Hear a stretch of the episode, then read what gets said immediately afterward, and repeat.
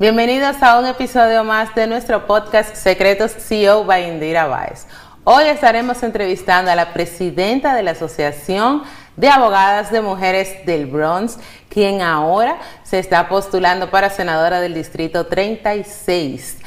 Pero, señores, es una dominicana que vino de la República Dominicana, nacida de la República Dominicana, criada aquí en Washington High, Manhattan, y ahora actualmente está en Riverdale porque ustedes verán todo lo que comprende el distrito por el cual ella se está eligiendo. Vamos a estar hablando con Miguelina Camilo. Hola.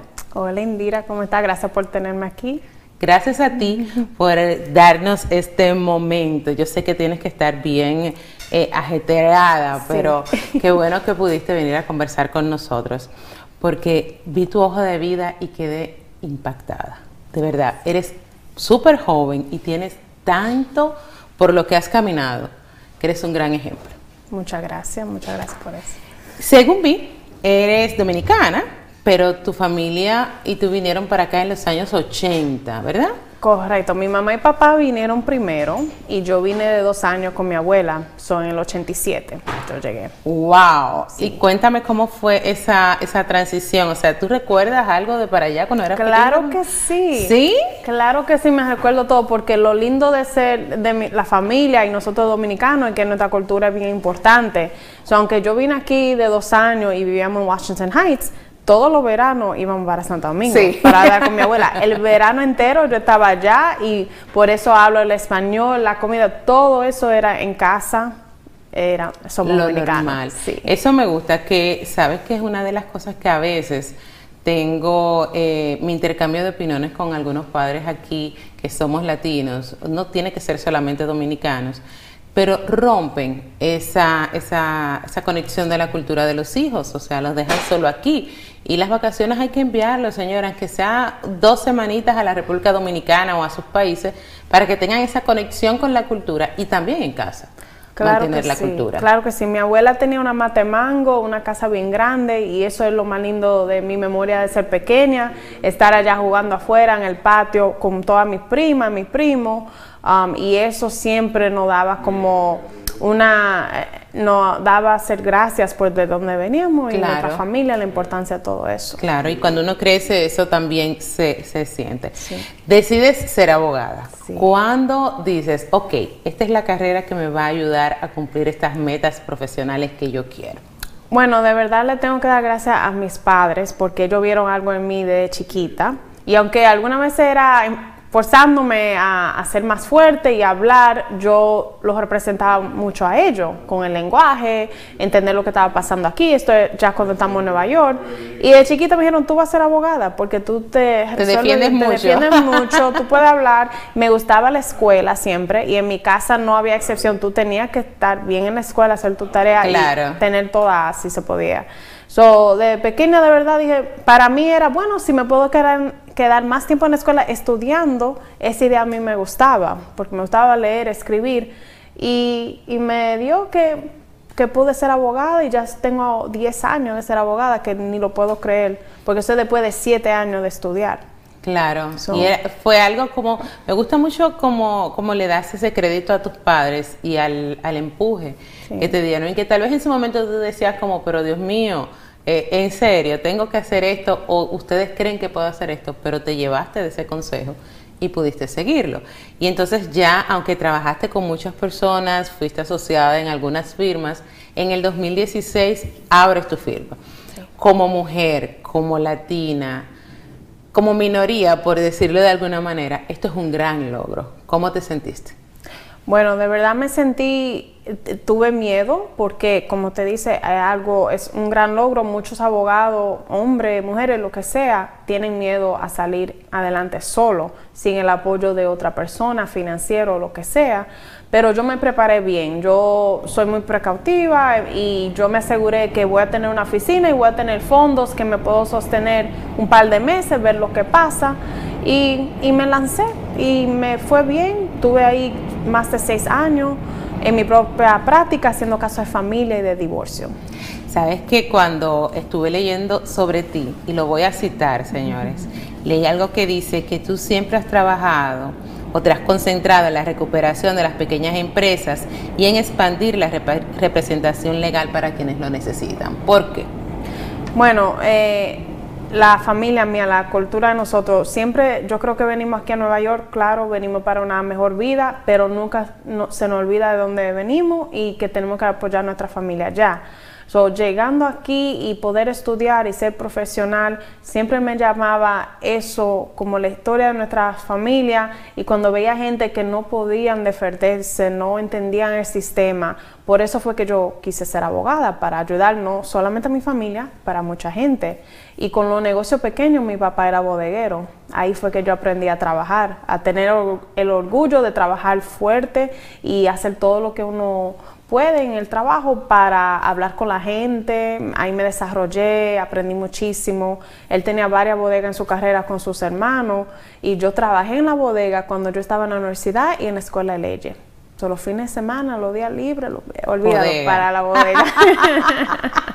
me gusta eso, me gusta eso, porque no solamente te ayuda con la parte administrativa, sino también que te, te refuerza la parte familiar se refuerza mucho esa parte familiar y ese, ese, eso que tenemos los latinos. Claro que sí. Y mira que no fue fácil. Cuando yo estaba en ese momento tenía 15 años. Cuando yo comencé, yo no quería los sábados míos durar el sábado entero trabajando, pero ese esfuerzo, cuando yo me ganaba mi dinerito, yo dije, wow, yo trabajé por este dinero, este dinero, eso es lo que vale el dinero, hay que trabajar duro, hay que salvarlo y, cuidarlo y entender cómo usarlo. So, de verdad, ahora reflexionando, veo que fue una experiencia muy valiosa para, mi carrera. Claro. Sabes que siempre se habla de la política, las mujeres, los hombres, o la política en general. Muchas personas no le gusta. Dicen que no, que no les gusta la política, que la política es algo que no es agradable, pero últimamente he repetido mucho esto, pero es cierto, las cosas se cambian desde dentro. ¿Qué piensas tú de la, de la, imagen de la mujer dentro de la política en este tiempo? Bueno, estamos en un tiempo histórico porque estamos en 2022 donde ahora el consular de, de la ciudad, City Council, la mayoría son mujeres. En la, Asamblea de Nueva York y en el Senado también tenemos mujeres dominicanas. En el Senado de Nueva York no hay ninguna dominicana ahí es que yo me estoy lanzando, estoy haciendo campaña para ser, ojalá, la primera senadora dominicana. Así será. Así será, ojalá que sí, pero tengo, ya he tenido muchos ejemplos, muchas dominicanas especialmente, porque aquí el, el distrito con más dominicanos, el condado más dominicano es el Bronx, que ahí es que yo sabía, yo por eso hay trabajo, vivo ahí, porque yo sé que ahí que está mi gente. Claro. Antes de, de tú dedicarte a esto que estás haciendo ahora, que es lanzarte como senadora, trabajaste en, el, en la Junta de Elecciones.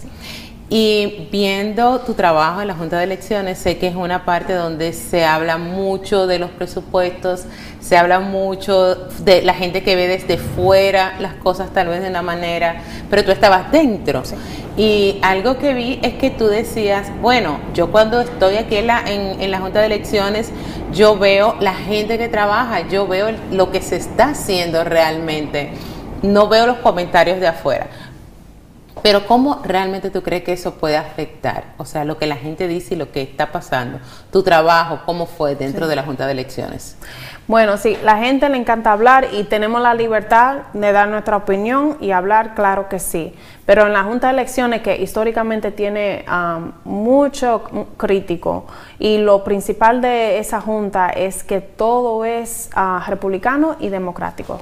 todo lo que se hace, hay siempre dos personas, que es el chequeo que se usa, el, el sistema que tenemos para asegurarnos que las elecciones, que es algo tan básico de nuestro sistema de democracia que hay que cuidarlo. Cualquier cosa, siempre hay un chequeo. Trabajando ahí, lo que yo quiero enfocarle a la gente, cuando estaba en la Junta y hasta ahora, la gente no tiene la idea de los números de elecciones que tenemos. No son una elección una vez cada cuatro años para presidente. Las elecciones locales, tal vez gente no lo saben, pero aquí ahora últimamente en los últimos seis meses tuvimos cinco elecciones especiales. So, nuestra gente en la Junta tiene que preparar esos sitios de votaciones, las máquinas, entrenar a los que van a trabajar, las boletas, las notificaciones. Hay muchísimo trabajo que está pasando y el sistema, si hay fallos, si hay preguntas de cómo están funcionando las cosas, yo creo que es mejor dar el apoyo y tratar de dar ah, una inversión de cómo arreglamos el sistema, en vez de criticar, porque lo que más critican no hacen nada. Exacto. Y cuando se ve... Eh, yo recuerdo que hace muchos años yo le decía a alguien, pero es que están criticando tu trabajo. Y me decían, mira quién está criticando tu trabajo. O sea, cuando nosotros escuchamos una crítica de algo que estamos haciendo, tenemos que ver quién hace la crítica. Si no ha construido ni un eh, castillo de arena en la playa, pues olvídese de quién le está haciendo la crítica, porque realmente no es valedera. ¿Cómo se, se, eligen los empleados, por ejemplo, de, esa, de ese renglón donde tú estabas? ¿Cómo se elegían? ¿Esas personas tenían que ser de los partidos o, o era una persona que se buscaba vía su currículum para estar dentro? Bueno, sí es importante tomar esa decisión personal de decir, yo quiero trabajar en elecciones, que mucha gente primero entran a eso um, cuando trabajan como poll workers. Solo día de elecciones tú puedes trabajar, tú te puedes sentar en tu sitio de votación y puedes ayudar a los otros votantes. So, principalmente así es la manera que uno primero entra.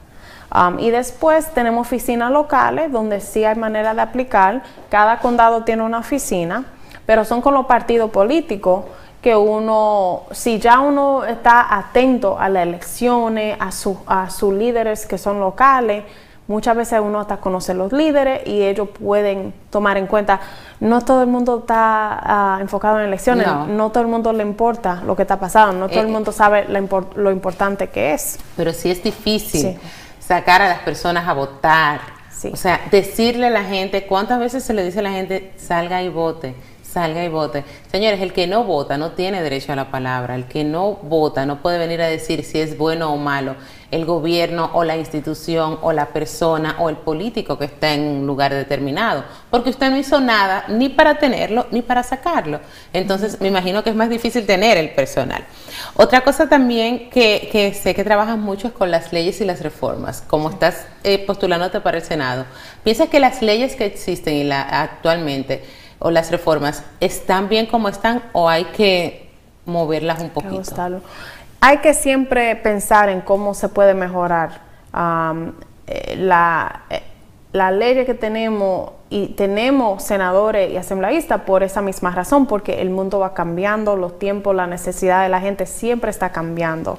So, por eso hay ese trabajo de ser una persona que está revisando la ley y yo como abogada creo que voy a ir preparada ya con esa mente de sé cómo leer la ley, cómo hay que entrar esos cambios para que puedan funcionar, porque eso es lo importante también, no es ir y cambiar eh, y solamente para su ego, para darse una plataforma que yo hice tal cosa.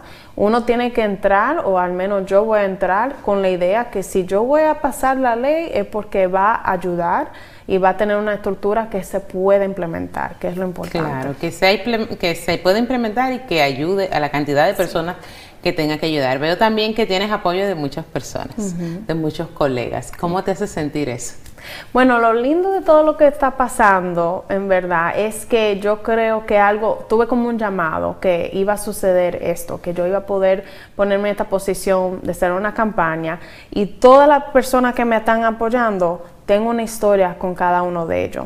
O trabajé con ellos, o me conocieron como una abogada joven, o en la política como comisionada, trabajando en la comunidad, todo el mundo. Lo que me están ayudando ahora, eso es años del trabajo, como que todo me está regresando ahora. Y es algo tan maravilloso que yo alguna vez, o sea, me quedo así como que ni lo creo, porque hasta el llamado de preguntarme a mí si quiero ponerme para ser candidata, así fue.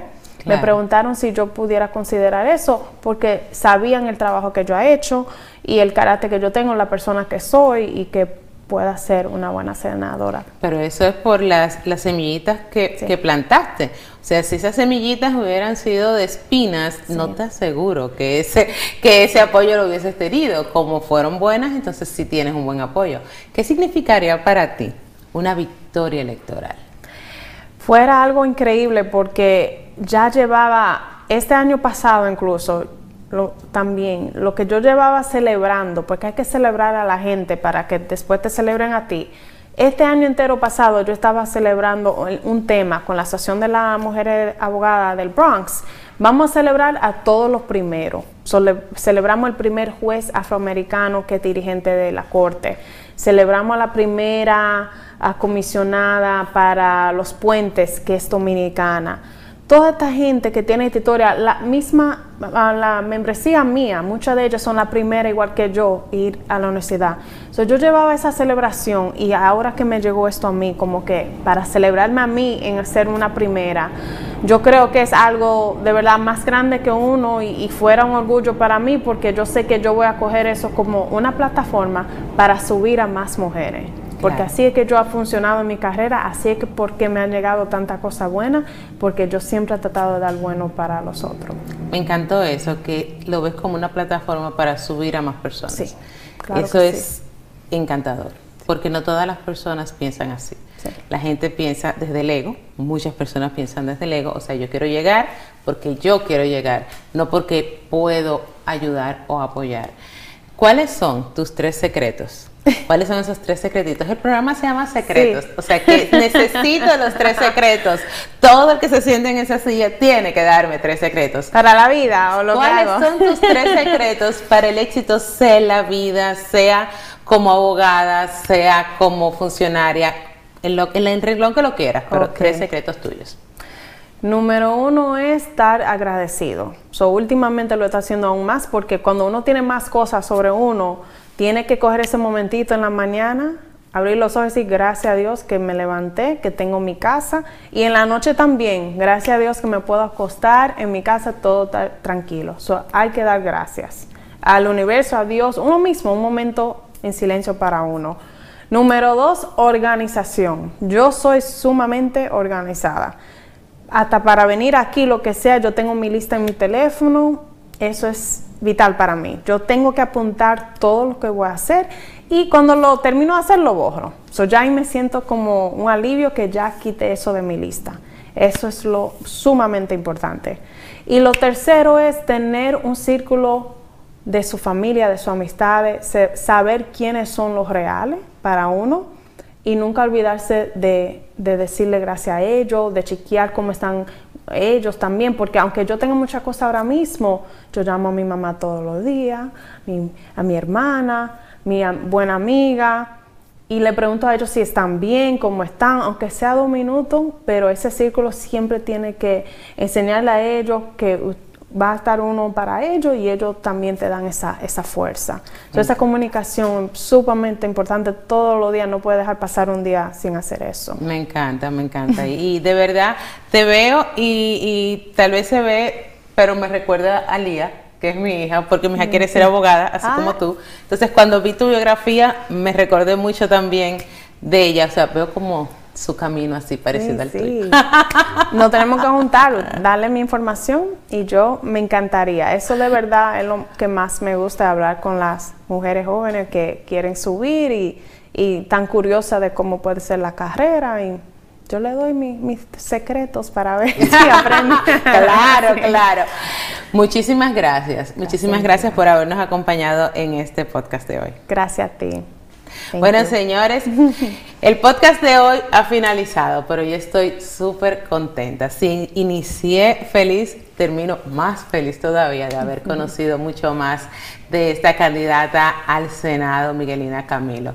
Nos vemos en el próximo episodio. Recuerda siempre pasar este episodio a quien tú entiendes que le puede servir esta información, que siempre es primordial para alguien. Suscríbete a nuestro canal de YouTube que está aquí debajo, mire, ese botoncito rojo, y dale a la campanita para que cada vez que subamos un video tú recibas la actualización. Nos vemos en el próximo episodio.